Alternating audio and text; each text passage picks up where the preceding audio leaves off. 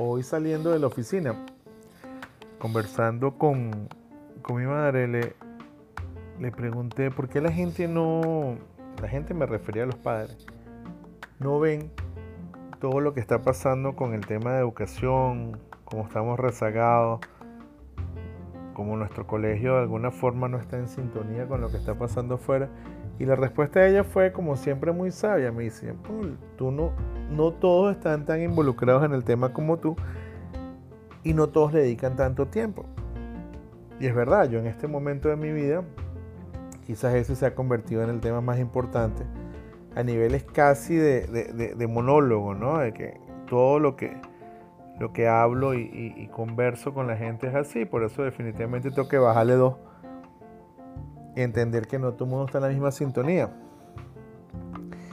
Pero a la vez pasan cosas interesantes como hoy, hoy recibo respuestas, que no lo había comentado antes, de una directora de otro colegio, donde parece que sí vamos a arrancar por fin el proyecto audiovisual. Y yo les voy a hacer una confesión y, yo espero que, que este, este, este post no lo escuche nadie de ese colegio, por lo menos no todavía. Mi intención es ayudar con toda la creatividad, con todo lo que he estudiado hasta ahora, con todo lo que me falta por estudiar, a este colegio a que sea un colegio excepcional, a que a lograr el colegio soñado, el colegio donde los chamos vayan con ganas, el colegio donde los chamos se formen con una educación de futuro, que, que estén preparados para lo que venga, que sus padres den una vuelta y miren qué pasó aquí, que los profesores estén contentos, que los profesores disfruten cada día de clase y se lleven la experiencia y la satisfacción. Hoy mis chamos crecieron. Crecieron porque yo le puse corazón y porque ellos le pusieron corazón y porque hicieron un equipo maravilloso. Creo que este colegio tiene las características, por lo menos hablo por la directora, que hoy esa noticia eh, de que en el comité, gustó la propuesta y que aparentemente sí vamos a arrancar, la siento con muy buena disposición. Y justamente por eso es que quiero darles mucho más que lo que en un principio me estoy comprometiendo. Quiero ayudarlos con el tema del desarrollo de la propuesta EPIC de estudiantes productores integrales creativos que creo que va a cambiar otra vez el nombre y va a ser escuela de productores integrales, creativos y críticos. O sea, le vamos a agregar una C al final o una C dentro de la C. Y la E va a dejar de ser estudiantes para hacer la escuela. La escuela es lo que vamos a cambiar. Porque la escuela me está dando el permiso y creo que me va a dar la confianza de sembrar con ello todas estas ideas que parecen locas, pero son, son las ideas que están ahí afuera, que hacen que, que las escuelas sean distintas, que las escuelas vayan hacia adelante, que sus alumnos se conviertan en personas generadoras de cambio, que aprendan a trabajar en equipo, que hagan equipos maravillosos, que se entiendan con todo el mundo, que sean rápidos en el tema de, respuestas, que la creatividad sea el piso desde donde sale todo, desde, desde la creatividad ellos van a desarrollar, crear, resolver, preguntar, cuestionar, proponer. Entonces, en principio, reconozco que sí, soy una persona extremadamente fastidiosa con el tema educativo igual que lo soy con el tema de la paternidad, pero con el tema de la paternidad lo he reducido estrictamente a mis hijos. En este momento se encuentra en modo pausa. El papá creativo ahorita es más creativo que papá a nivel público, ¿no? A nivel personal sigo siendo más papá que nunca. Pero el punto es ese. El punto es que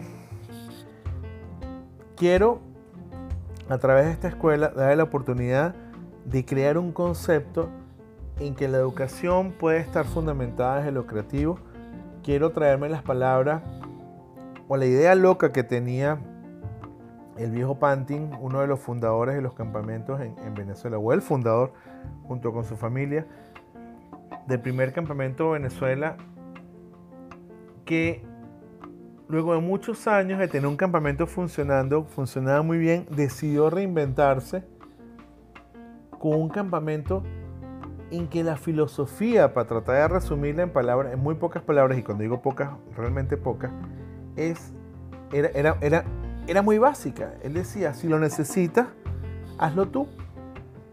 ¿Qué significa eso?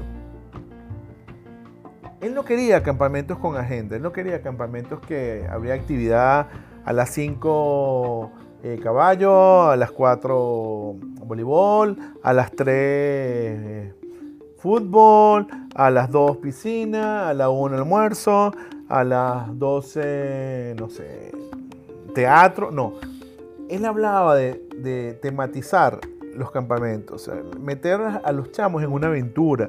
O sea, cuando tú vives la aventura empiezas a aprender cosas que realmente no te estás dando cuenta porque lo estás viviendo. Eso es la experiencia, es vivir la experiencia. Pero no me voy a salir tanto con el tema del campamento. Quiero, quiero regresar al punto de partida.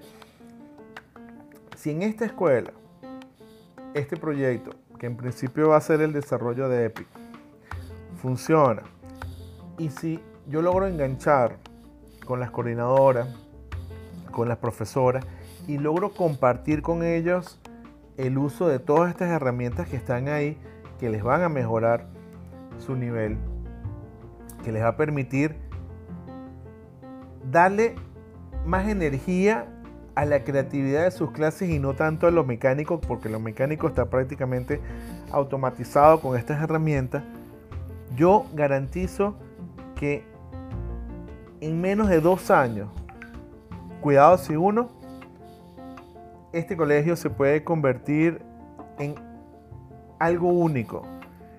Y espero que dentro de eso, de eso que se va a compartir sea contagioso y que los demás colegios quieran participar en este proceso. Y de alguna manera, lo que hace unos días en una clase de la especialización dije, eh, cuando nos estaban enseñando los cuatro modelos educativos, yo le dije que había una equivocación porque faltaba un quinto que estaban haciendo formalmente ese día, que era el modelo creativista. Y creativista suena rara, pero es una palabra que mezcla la creatividad con la actividad. O sea, una, una escuela fundamentada en la creatividad, fundamentada en que los chamos son los que crean, fundamentada en darles libertad y estamos hablando de todo un esquema nuevo donde los profesores tienen que ser tan creativos como los chamos porque atajar todas esas ideas tienes que ser muy rápido y saber dar las indicaciones en el aire, eso es un reto. Pero es un reto que yo creo que puede replantear toda la idea de la educación logrando el modelo soñado, el modelo en que la educación sea la que vaya por delante, los colegios sean por delante de los avances, o sea, que ellos sean los que marquen la línea, no que tengan que correr para alcanzar las cosas que están pasando. Entonces, bueno, comparto esa noticia con ustedes. Este, probablemente en una o dos semanas formalmente ya arranque el proyecto EPIC con este colegio. Y bueno, en la medida que avancemos, voy a estar compartiendo las experiencias con ustedes. Y bueno, los que me siguen, muchas gracias. Y cualquier cosa, cualquier comentario, tienen todos los canales para contactarme. Y espero que todas estas cosas que yo converso les puedan servir tanto en lo personal como en lo educativo, como en lo profesional. Queda la orden. Y recuerda, hazlo divertido.